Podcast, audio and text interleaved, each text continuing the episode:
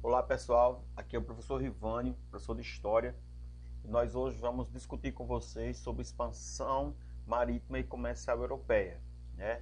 É um movimento que acontece ali na Europa ou a partir da Europa, mas que expande, né? Acontece uma expansão comercial que nós, como professores de História, sempre falamos que a expansão marítima ela inaugura o que nós chamamos de era da globalização antes da expansão marítima, o mundo era muito, muito mais regional. As pessoas que moravam na Europa, as pessoas que moravam na África, as pessoas que moravam na Ásia, as que moravam na América, elas eram elas o mundo delas, o mundo de conhecimento, o mundo de comércio, era o mundo em que eles viviam. E com a expansão marítima, você vai ter um alargamento comercial, cultural né, em todo o mundo. Mas vamos seguir aqui em diante. Antes de tudo, Pessoal, é, é importante entender a expansão marítima a partir de um contexto econômico que acontece na Europa, certo? Vocês estão com esse mapa aí, observando esse mapa, eu quero que vocês comecem a perceber o seguinte: a Europa, a partir do século XII, ela começa a passar por um processo de crescimento econômico. Eu vou chamar aqui de crescimento econômico, que é um processo de transição, né, do feudalismo, da economia feudal, para a economia capitalista uma série de eventos vão acontecendo a partir do século XII, né, que vão culminar com a expansão comercial. Nós vamos ter é, uma maior produtividade agrícola, né, o surgimento de outros equipamentos agrícolas, como a charrua, o moinho hidráulico, certo? Os sistemas de rotação trienal, todas essas novas condições de práticas agrícolas fazem com que ocorreu uma maior produtividade agrícola na Europa, isso a partir do século XII. E essa maior produtividade vai gerar também o que nós chamamos de excedente econômico. E aí vai começar a mexer com aquele modelo econômico que até então era estático. O modelo econômico medieval, por ser muito autossuficiente, ou seja, os feudos possuem unidades fechadas em si mesmo, e por ter uma produção econômica muito autossuficiente, ou seja, voltada para abastecer exclusivamente os feudos, tinha uma economia bastante estática, então o comércio na Europa era bastante restrito. Com o surgimento do excedente econômico, junto-se a isso, vai gerar um renascimento comercial. Né? Começa a gerar, a partir de trocas né, do escambo, de uma atividade econômica realizada por meio de trocas, e em seguida, uma maior produtividade, maior produtividade né? juntando-se a isso, um elemento que vai ser muito forte nesse período, que vão ser as feiras. Né? Então vocês vão ver por esses mapas aí é, centros econômicos que a partir desses centros econômicos vão ter uma expansão econômica dentro da Europa, certo? Produtos e vamos acontecer mais ou menos o seguinte, eu, eu uso muito um exemplo em sala de aula, o seguinte, as feiras elas são importantes porque tanto ela ajuda o desenvolvimento comercial, mas também o desenvolvimento manufatureiro, certo? Porque muitos, muitos inventos que ficaram restritos a certas localidades certo? Como as feiras, eles passam a ser conhecidas por outros, outras regiões. Eu costumo dizer o seguinte, né? Aquilo que os olhos não veem, o coração não sente. Aquela história, que esse, esse ditado popular que frequentemente a gente usa, dá para se relacionar a isso, certo? É, muitos produtos que, por exemplo, estavam em Veneza, ou que estavam em Bugles, ou que estavam em Londres, certo? Que eram desconhecidos, a partir do momento que você vai ter as feiras e, esse, e essas novas rotas comerciais, as pessoas vão conhecendo e vai tendo uma demanda de produto. E essa nova demanda vai gerando o quê? Uma necessidade de produção. Então vai surgindo aí, pós-feiras, você vai surgir o quê? As corporações de ofício. Depois você vai surgir aí as ligas e as rotas comerciais. E você vai ter aí, por esse mapa aí, você vai percebendo as rotas comerciais que acontecem dentro da Europa e depois né, a grande rota comercial que vai ser a rota pelo Mediterrâneo, certo? Ligado a isso, vamos entender que acontece um fato é, a partir do século XIV e XV que contribui muito para isso. Né? Nesse mesmo contexto, vamos perceber que acontece o que? É, as cruzadas. As cruzadas, não vamos aqui não entrar no, no mérito das cruzadas, que não é aula, o objetivo não é esse, mas entender como os cruzados que frequentemente saíam aqui ó, da Europa, principalmente aqui da Península Itálica de Roma, e iam para Constantinopla, iam para o Oriente, esses cruzados puderam trazer um produto que foi importantíssimo para essa expansão comercial, que era o que? As especiarias. Certo? produtos que não tinham na Europa e que foram essenciais para essa exceção comercial.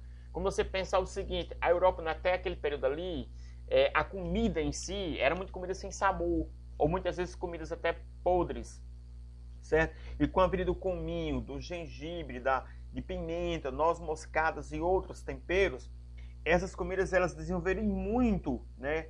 Aqui, ó, tinham agora na Europa mercado para isso.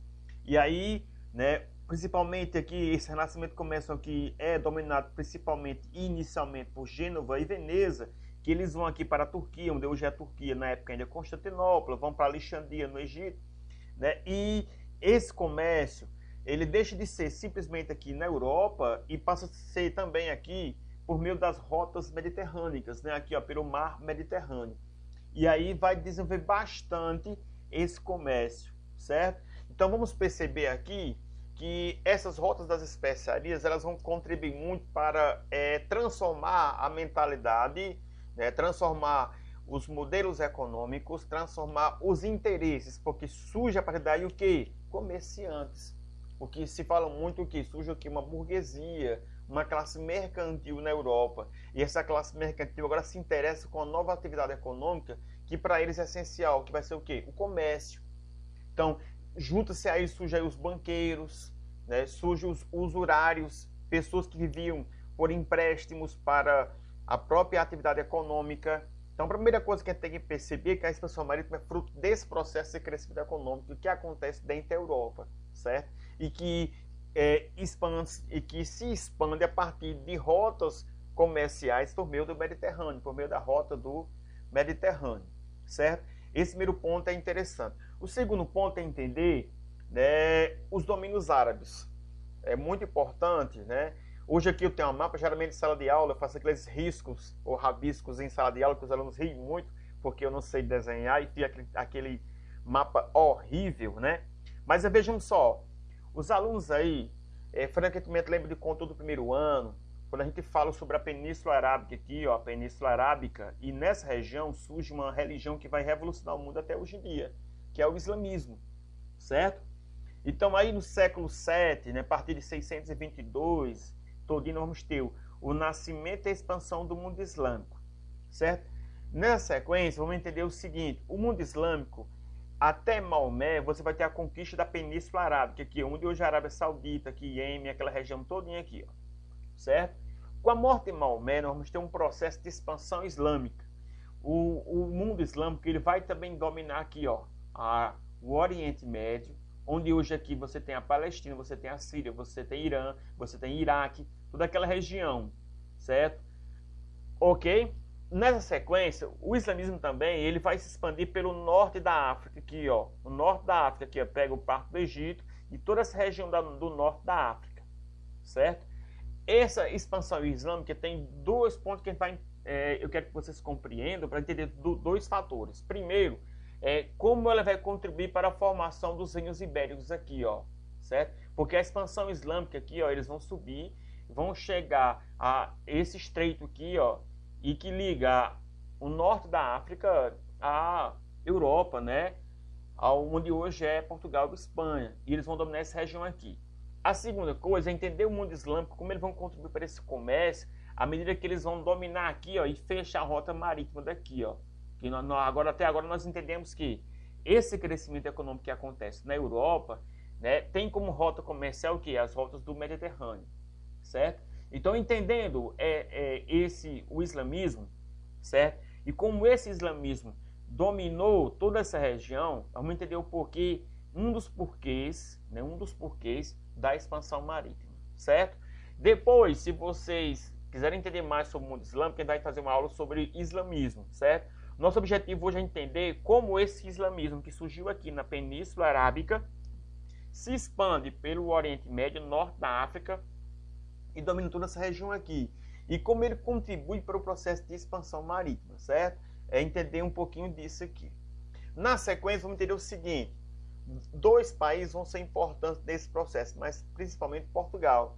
Então, Portugal é, vai ser importante na expansão marítima, certo? Primeiramente, entender o seguinte: Portugal foi governado por mais de 20 anos por um rei da dinastia de Borgonha, né, nos reis Dom Diniz, que iniciou um período de organização do país. Vamos entender o seguinte: a Península Ibérica, aqui, ó, nesse primeiro mapa aqui, vamos entender que era dominada pelos muçulmanos, que até então os cristãos chamavam eles de mouros, certo? E aí ocorreu um processo de reconquista, também chamado de guerras de reconquista. E essas guerras eram guerras que tra foram travadas aqui na Península Ibérica e que tinham como função ou objetivo expulsar os muçulmanos da região, certo? Nesse processo, uma região aqui, ó, quem está seguindo o mouse aqui, ó, em verde, surge aqui o Condado de Portucalense, que é o rei Dom Henrique de Borgonha, que recebe esse reino, né? E aí ele declara, né, aí 1279, né, em diante, ele declara é, a emancipação desses reinos em relação aos reinos de Castela, aos reinos que depois vão ser chamados de reinos espanhóis, certo? Quando ele morre e seus herdeiros morrem, acabam aqui em 325, acontece um movimento muito forte que vai consolidar a monarquia portuguesa. Esse movimento vai ser chamado de que vai ser chamado de Revolução de Aves, né? Quando em 1383, com a morte do rei Dom Fernando, que não deixou sucessor ao trono masculino, a dinastia de Borgonha chegou ao final, porque quem foi reinou a partir dele? Foi a rainha Dona Leonor Teles, certo? Ela assumiu o poder como regente, estava e o que aconteceu? Ela estava disposta a entregar o trono de Portugal à sua filha e no caso a sua filha era casada com o rei de Castela. Então, se você olhar para o mapa aqui, ó, Castela nessa época já era enorme, ó, aqui, ó, amarelinho. E Portugal já estava quase ou praticamente nos limites territoriais que então é hoje, certo? Nesse processo aí, Portugal entra num momento que vai ser crucial para o reino português, que é o seguinte: Portugal vai ser realmente um país autônomo e soberano, ou vai ser um país subserviente, ou fazer mais um, mais um território que vai fazer parte do território espanhol. E é nesse processo aí que os comerciantes vão fazer a diferença. E aí você vai entender o primeiro ponto que eu falei para vocês sobre esse processo de crescimento econômico que acontece na Europa. Então, comerciantes e banqueiros chega para um cara chamado Dom João, certo? Esse Dom João era um filho bastardo de Dom Fernando, certo? Era um filho de Dom Fernando que não foi é, aceito por ele como filho, era um filho bastardo, certo? Esses caras juntaram, quem esses caras? Banqueiros, comerciantes, mercadores, esses caras já têm um interesse econômico, né, já têm o interesse né, desse crescimento econômico, da expansão marítima, e tinha uma convicção que se Portugal fosse fazer parte do território espanhol, eles iam perder muito de seus privilégios, de seus domínios, de sua independência econômica. Então eles se juntaram a, a Dom João, certo? E fizeram um movimento de independência política, certo? Esse movimento de independência política né, foi chamado de Revolução de Aves. E dentro da Revolução de Aves, né, porque Dom João era chamado de mestre de aves, dentro desse movimento de Revolução de Aves, em 1385 eles consolidam, ou consolidam, vamos dizer assim, o Estado é, português, certo? Entendendo isso, a gente vai entender o que é, Portugal, naquele contexto, passa a ser a primeira monarquia europeia, primeiro Estado europeu, primeiro país, uma, uma, uma visão de hoje certo? Primeiro país. E vamos entender o seguinte aqui. O que foi que eu expliquei para vocês até agora? Primeiro, o processo de crescimento econômico que acontece na Europa. Segundo, o que, que eu explico para vocês? O islamismo e a expansão islâmica que acontece né, no mundo. E terceiro, o surgimento de Portugal. Certo? É, esses três pontos, se você depois, a gente pode fazer vídeos ou vocês podem procurar e ler sobre esse ponto mais específico. Mas o que eu quero que vocês entendam é que como esses três movimentos vão contribuir para essa expansão econômica, certo? Até aí, dando para entender, a gente vai seguir agora com o seguinte: motivos para expansão econômica, certo? Primeiro motivo é a conquista de Constantinopla, certo? Constantinopla, é, cidade de Constantino, uma cidade, que, uma cidade que surge ali no terceiro século depois de Cristo, uma cidade que surge é, como homenagem ao imperador Constantino, essa cidade ela, ela vai subsistir até 1453, certo? que vai ser parte do Império Bizantino, certo? Vai ser parte do Império Bizantino, né? vai ser a grande capital do Império Bizantino, ok? Vai Constantinopla, como é a Turquia hoje, ela é a porta do Oriente ou a porta do Ocidente, ou seja, o Oriente quer ir para o Ocidente, Constantinopla é a porta. E o Ocidente quer ir para o Oriente, Constantinopla é a porta, certo? Dentro desse processo que nós temos mouros. Os mouros, né, vamos pensar aqui, mouros, né, quem eram os mouros? Muçulmanos, certo? Vamos aqui tirar algumas dúvidas. Frequentemente era chamado de mouros quem? Os muçulmanos que habitavam a Península Ibérica, certo? E geralmente, alguns momentos, estão chamando mouros para generalizar todos os muçulmanos. Vamos entender, mouros eram os habitantes da Península Ibérica. Nós temos agora outro tipo de muçulmano, que vai ser o quê? Turcos, turcos otomanos. Os povos turcos eram povos nômades conquistadores, originários lá da China, do Extremo Oriente, certo? E esses povos, eles vêm numa migração constante e quando chega na, na, no, Oriente, no Oriente Médio, eles acabam sendo convertidos ao islamismo, certo? E aí você vai ter duas características agora. Além desse povo ser um povo nômade conquistador, agora vão ser muçulmanos. E aí automaticamente passam a ser inimigos dos cristãos. Esses muros, eles conseguem dominar quase tudo ali o Oriente Médio, e o último ponto para a conquista dele vai ser Constantinopla. E esse ponto vai ser, vai ser conseguido quando? Em 1453, certo? E aí Constantinopla vai ser dominada e vai ser chamada agora de quê? De Turquia, como até hoje é chamada. Tá? Porque a Turquia é homenagem aos turcos, os povos que conquistaram a região. E aí é o fim do Império Bizantino, certo? O que, que tem a ver isso com a expansão marítima? Simples. Nós, no início falamos o quê? Dessa expansão econômica. Qual era a rota? A rota ocidental que ligava que ligava a Europa à Ásia, Constantinopla. Porque o comércio nessa época era realizado por meio de, de que mar? Do mar Mediterrâneo. E eu acabei de dizer a vocês, assim como era naquela época, ainda hoje é, Constantinopla ela é a porta do Oriente ou vice-versa. Certo? Então, esse é o primeiro ponto. Entender? Fechou. Certo? Qual é a consequência disso? Necessidade de outros mercados. Como a rota estava fechada, a gente vai entender que os cristãos não tinham mais condição de ter uma rota é, oeste-leste indo para o Oriente comprando especiarias. Então aí vinha a necessidade de quê? de novas rotas. Segundo ponto, a necessidade de encontrar novas rotas para a realização desse comércio. Ligando a isso, vamos entender o seguinte. Terceiro, falta de metais preciosos.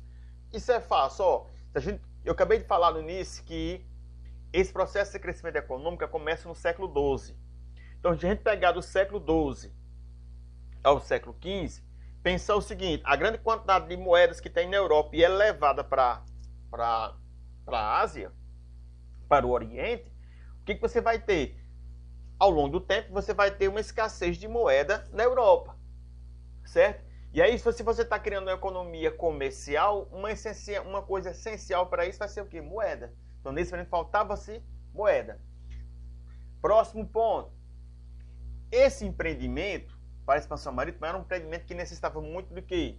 De algo poderoso, porque não era algo pequeno certo? Não era um investimento de um grupo econômico, é um investimento de grandes proporções. Por essa razão, era o interesse de quê? Dos estados nacionais. E percebamos agora que eu acabei de explicar a vocês por que eu falei da formação de Portugal e por que eu falei da Revolução de Aves. Porque ó, a própria Constituição de Soberania de Portugal foi muito concedida por causa dos banqueiros, dos mercadores que apoiaram Dom João VI. Então vai, ser, vai ter aí uma aliança entre rei né, e esses mercadores para fazer o que? Essa expansão econômica. Certo? O próximo ponto é a propagação da fé. Nós sabemos que o cristianismo é uma religião, uma, uma religião colocar assim, é uma religião é, de missão, uma religião expansionista, é uma religião universalista, certo? E naquele contexto você tinha tanto a questão muçulmana, que era uma questão vital para o mundo islâmico desde toda a Idade Média, principalmente desde o século 6 e 7, em diante, certo? Como também você vai entender a Idade Média, como a Igreja Católica ela conduziu o processo de conquistar novos fiéis dentro da própria igreja, dentro da própria Europa. E nesse período aí era o interesse. E aí, tanto nesse contexto aí de final do século XIV como século XV, como em diante, quando, for, quando fomos, por exemplo, estudar a própria colonização do Brasil, a colonização da América Espanhola, um dos braços dessa colonização vai ser o quê? A propagação da fé cristã. Quando Colombo chega na, na América, né, quando Cabral chega aqui no Brasil, eles chegam também com o quê? Com a Igreja Católica, né? Então era interesse católico. Então, nesse mesmo processo, vai entender que é, anos na frente está acontecendo outro movimento na Europa, que vai ser a reforma protestante, e a Igreja Católica vai querer, é, nesse mesmo contexto, reconquistar os fiéis que ela perdeu na Europa. Então, era uma, era uma necessidade da Igreja Católica. Certo? Próximo ponto, ambição material. Né? Eu costumo explicar uma coisa bastante interessante para os alunos de sala de aula. Quando a gente está discutindo, por exemplo, sobre os indígenas no Brasil, eu falo muito que é o seguinte: ocorreu um choque cultural entre o europeu que chegou aqui, que vivia já um capitalismo mercantilista. E qual é, uma ética, qual é a ética capitalista? Acúmulo de capital. Certo? Acúmulo de capital. E essa, ocorreu um choque entre indígenas e, e europeus, por quê? Porque os indígenas não entendiam isso, né? Os indígenas não tinham essa ética né, capitalista de ganhar dinheiro. E vai entender que dentro de toda essa condução aqui, nós vamos entender que essa, essa ambição material vai estar ligada à ética capitalista, à própria ética protestante, né? um texto de, de, por exemplo, de Max Weber que fala sobre a ética protestante e espírito do capitalismo. Então, entender todo esse, esse período aí, que é um período de crescimento econômico ligado a uma classe econômica que tem interesse de, de crescimento econômico. Que classe é essa? A burguesia. Certo? Ligado a isso, vamos ter o progresso tecnológico, né? Um progresso tecnológico que vai contribuir para isso, certo? A gente pode falar da bússola, do astrolábio, mas uma invenção que eu posso comentar aqui com vocês, que para mim foi importantíssima, foi a caravela, certo? A caravela ela foi essencial para a expansão marítima. É, o oceano, ou o mar Mediterrâneo, era muito conhecido desde a antiguidade pelos europeus, certo? Mas o oceano Atlântico não. E tinha um problema. Nas águas mais litorâneas, as águas eram rasas. E nas águas mais distantes eram muito profundas, mas era um mar muito forte, que até na época era chamado de mar tenebroso. E a maioria das embarcações elas não aguentavam, porque elas eram grandes, mas não eram resistentes. Então, nas águas rasas elas atracavam, nas águas profundas elas se quebravam. E a caravela ela foi importante para isso, né? A gente vai entender até quando é, Portugal conseguiu passar, né? contornar né, todo o, o, continente africano, uma das condições para isso foi a própria, própria caravela, porque é, a própria ida foi contornando o litoral e ele precisava de quê? De uma embarcação resistente e que conseguisse navegar por águas rasas. Então a caravela foi importante nesse período. Na seguida vamos falar o seguinte: por que falei tanto, tanto em Portugal? Porque Portugal foi pioneiro, certo? Portugal foi pioneiro nesse processo, certo? É interessante, eu brinco muito em sala de aula falando assim, que na verdade a gente, nós temos oportunidades. Se a gente agarrar, beleza, se não agarrar, perdeu. Portugal, eu costumo colocar para os alunos que Portugal foi né, um grande império do século XV e XVI. Certo? Portugal foi esse grande império. Algumas razões teve para isso, que foi primeiro o que? A questão da centralização administrativa, certo? Como a gente já discutiu aqui, Portugal foi o primeiro país é, formado da Europa, certo?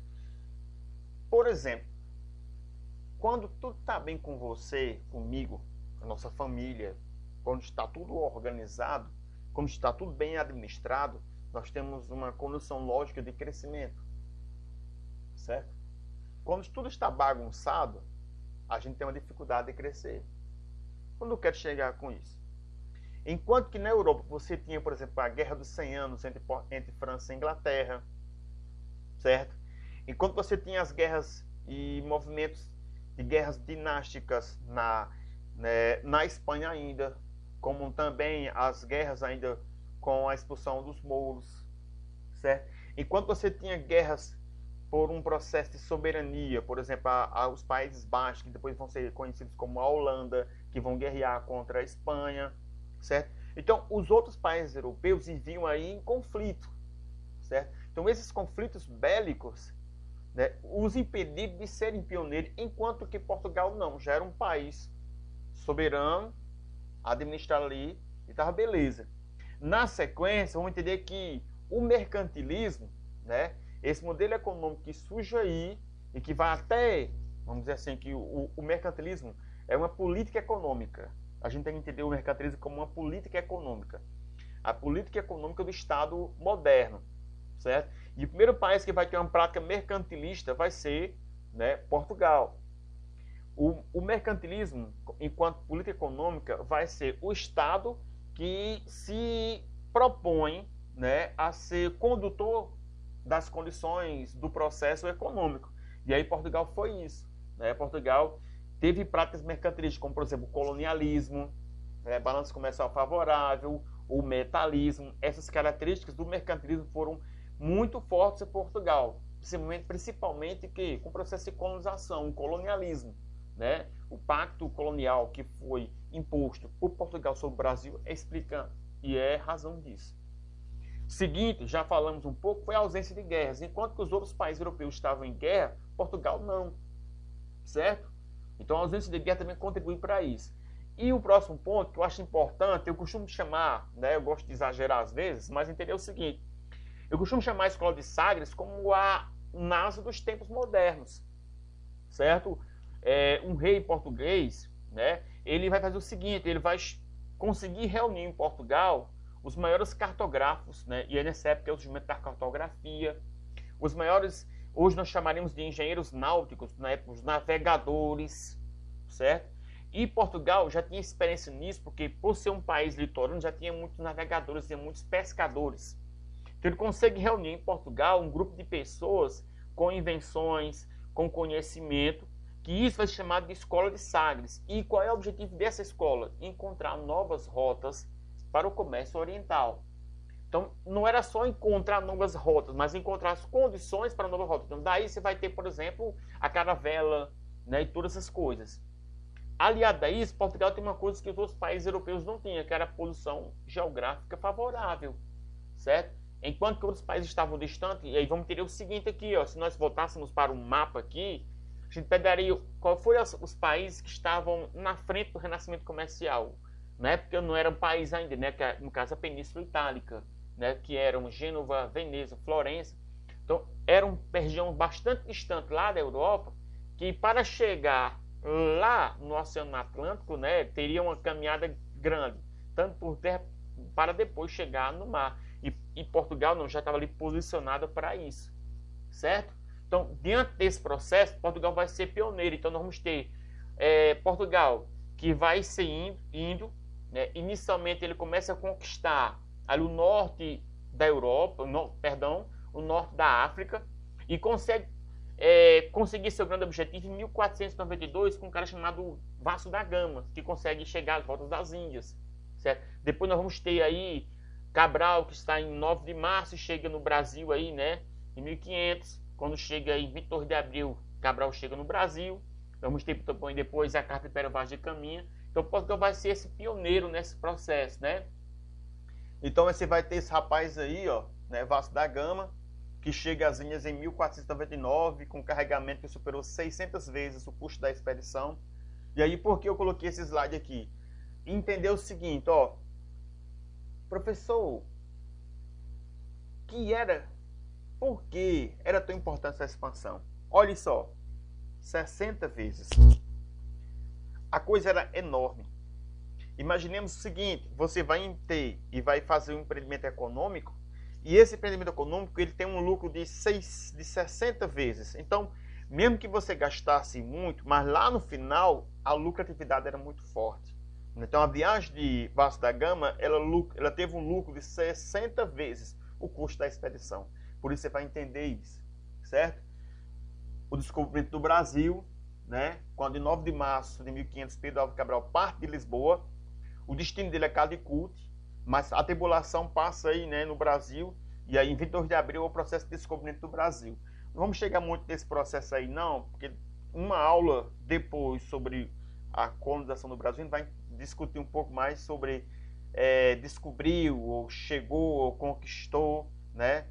Que aí é mais um ponto que a gente pode discutir em aulas futuras, né? Aqui vamos ter a carta de Pero Vaz de Caminha, né? Que é um, fala sobre o Brasil. E ele diz, essas terras, Senhor, é muito chã e muito formosa. Nela até agora não podemos saber se haja ouro, nem prata, nem nenhuma coisa de metal. Porém, a terra em si é de muitos bens ares. As águas são muito infindas e de tal maneira é graciosa que, querendo aproveitar, dá-se a nela de tudo, porém o melhor fruto que nela se pode fazer, me parece que será salvar essa gente, né? Aqui você já tem logo a visão idílica do Brasil e também a visão preconceituosa em relação aos índios, né? Vamos pensar aqui agora, esse, mapa é um tentativa de resumo tudo que eu estou explicando a vocês. A gente pega aqui, ó, as rotas eram antes aqui, ó, mar Mediterrâneo. Né? O que foi que nós explicamos para vocês? Como Portugal foi pioneiro. Então nós vamos ter as primeiras viagens, e a primeira viagem que foi importante foi a de Gil Eanes, né? Que ele vai, ó, a caravela. Preste atenção. Antes, a, a, a necessidade dessa viagem era o quê? Uma rota que contornasse aqui o continente africano.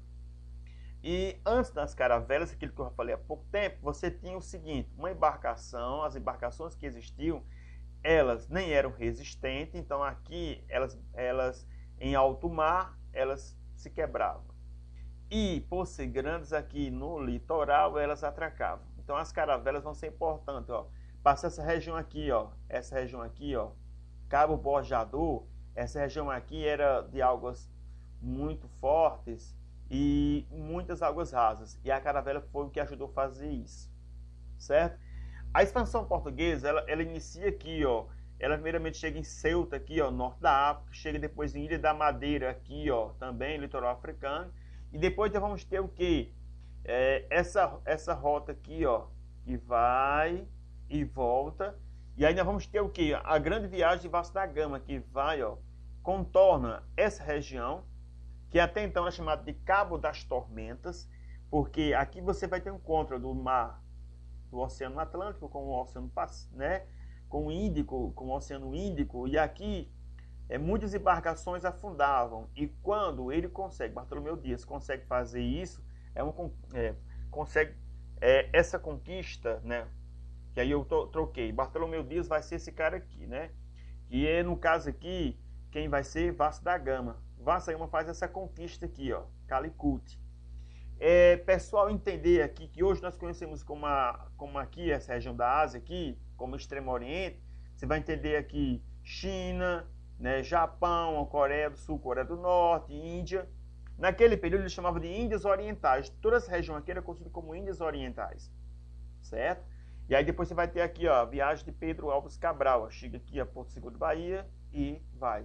Então aqui você vai ter as navegações portuguesas, certo?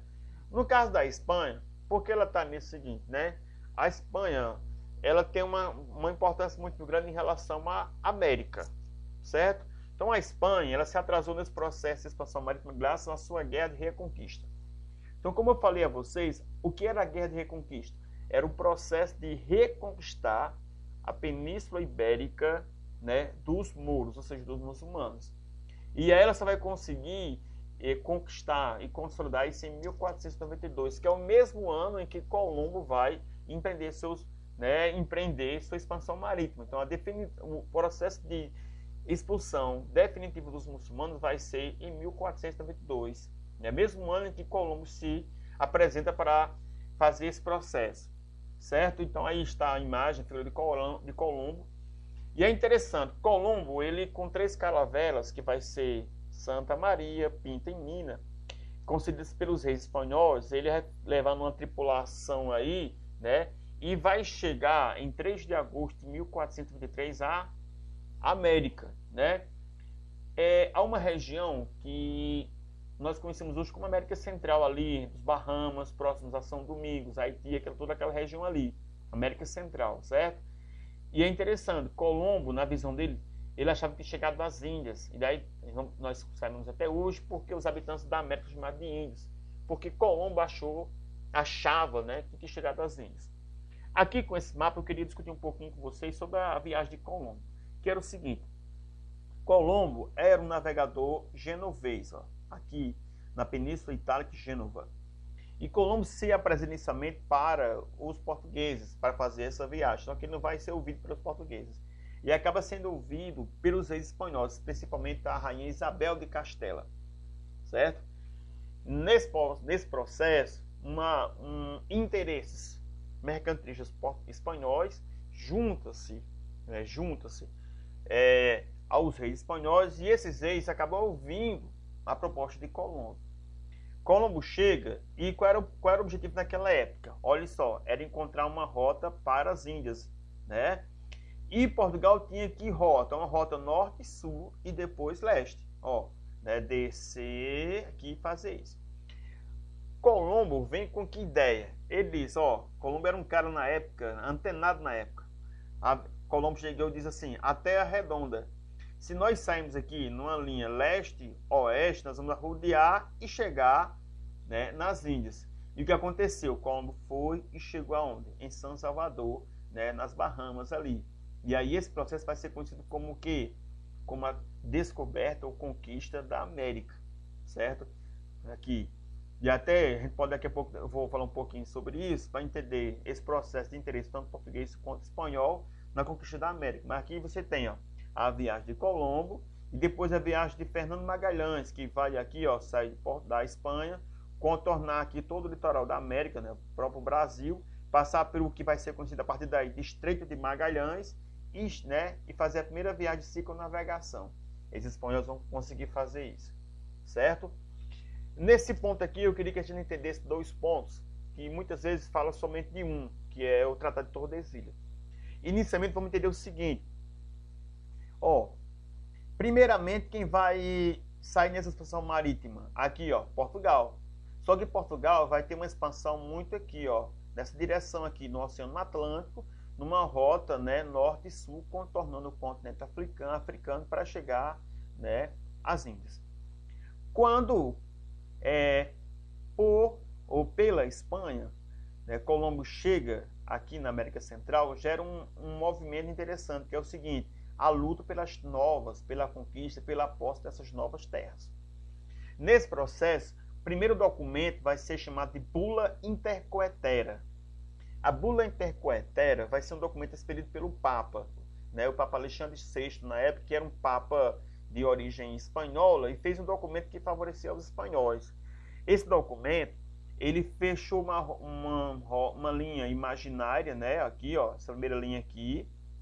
Essa linha, né? Fizeram o seguinte: a partir das Ilhas da Madeira, um meridiano de 100 léguas e dividiu as terras entre portugueses e espanhóis. As terras que ficassem a leste seriam terras portuguesas e as terras que ficassem a oeste né, seriam terras espanholas, certo? Isso em 1493, ou seja, um ano depois de Colombo chegar na América, certo? Portugal não ficou feliz com isso, né? E aí um ano depois, na cidade espanhola de Tordesilhas, eles reditam e fazem um tratado. E isso vai ser conhecido como Tratado de Tordesilhas. E aí eles alargam o meridiano de 100 para 370 léguas a partir das ilhas de Cabo Verde, perdão, a partir das, das ilhas Cabo Verde, mas principalmente aqui a arquipélago de Açores, né, Ilha da Madeira, que é uma série de ilhas que tem aqui ó, é, no litoral africano, e aí dividem os territórios entre Portugal e Espanha, certo? E aí nós percebemos um, aqui um processo, ó, parte do que vai ser futuramente o Brasil já vai ser terras portuguesas, certo? E aí vamos entender o porquê, quando eu falei inicialmente, Cabral chegou no Brasil, ele conquistou ou ele descobriu, né? Vamos entender que quando Cabral chegou no Brasil, o território que já era o Brasil, que então seria Brasil, já era português. Cabral chega em 1500, em 1694, seis anos antes, já era um português pelo Tratado de Tordesilhas, certo? Então a gente pode pensar que a partir daí, na verdade Cabral não conquistou, mas ele já vinha para o território que já, já então se conhecia, certo? É nessa direção aqui. Mas o que importa aqui é entender como Portugal e depois Espanha conquistaram a América e também foram à frente nessa expansão marítima, certo? Aqui um mapa da época, né, para entender como ainda era rudimentar todo esse processo, né? Tá, até tá, está aí, certo? E ingleses, franceses e espanhóis, né? É, entender o seguinte, ingleses e franceses, eles vão ir depois, certo? Os, os ingleses é, vão tentar descobrir novos caminhos para as Índias entre países que procuravam esse, essa rota, certo? Da, do, da ação inglesa, nós vamos chegar ao que? Os ingleses vão colonizar a América do Norte, depois vai ser os Estados Unidos, certo? Só que os ingleses não vão acabar implantando o mesmo, o mesmo processo de colonização como o português e espanhol, certo? Nós vamos ter um modelo de colonização, de exploração realizado pelos portugueses e espanhóis e vamos ter um modelo de colonização é, colocado pelos ingleses que vai ser chamado de colônia de povoamento. Quem entende-se muito quando for estudar, por exemplo, é, a colonização inglesa. No caso da, dos franceses, o destaque é que os franceses, quando foram para a expansão marítima, também não acharam mais lugar para conquistar, ou seja, queriam encontrar a América. Os franceses vão fazer algumas invasões, por exemplo, vão invadir o Brasil, na, então, a, então chamada de colônia portuguesa, vão invadir o Rio de Janeiro, criar a França Antártica, mas logo vão ser expulsos. Depois invadem o Nordeste aqui, o Maranhão, mas também vão ser expulsos. E a França vai se limitar ali ao que hoje é a Guiana Francesa, certo? Nesse contexto, a gente vai entender que Portugal, é, ingleses e franceses fazem uma coisa diferente, que vai ser muito é, influenciador para o futuro, que vai ser o seguinte, enquanto Portugal e Espanha, eles investem no processo de colonização, e um processo de colonização é, de exploração, né? então você vai ter um processo mercantilista de balanço comercial favorável, de metalismo, de colonização, franceses e ingleses vão criar um, uma característica diferente do mercantilismo, que vai ser o que? O industrialismo. Certo? Na França vai ter um ministro francês chamado Colbert, e vai criar o colbertismo, que é o que nós chamamos de industrialismo. Né? A ideia dele foi o seguinte: enquanto que portugueses e espanhóis estão aí colonizando, vamos, vamos investir em manufaturas. Né? E isso vai ser muito forte com a própria Inglaterra. Né? Aí vai ter os processos de cercamentos, de manufatura, né? e depois vai ter tratados e mais tratados, por exemplo, um tratado muito conhecido que é o Tratado de Methuen, né, que já vai ser feito lá no, na, né, no século XVIII, 1706, mas esses processos vão ajudar muito, principalmente a Inglaterra, no processo de Revolução Industrial. Pois bem, meus amigos, tomara que vocês tenham entendido, né, principalmente meus alunos aí, certo? E aí, siga na na nas redes sociais, comente, se tiver dúvida, perguntem que a gente está aí para ajudar e, à medida do possível, sanar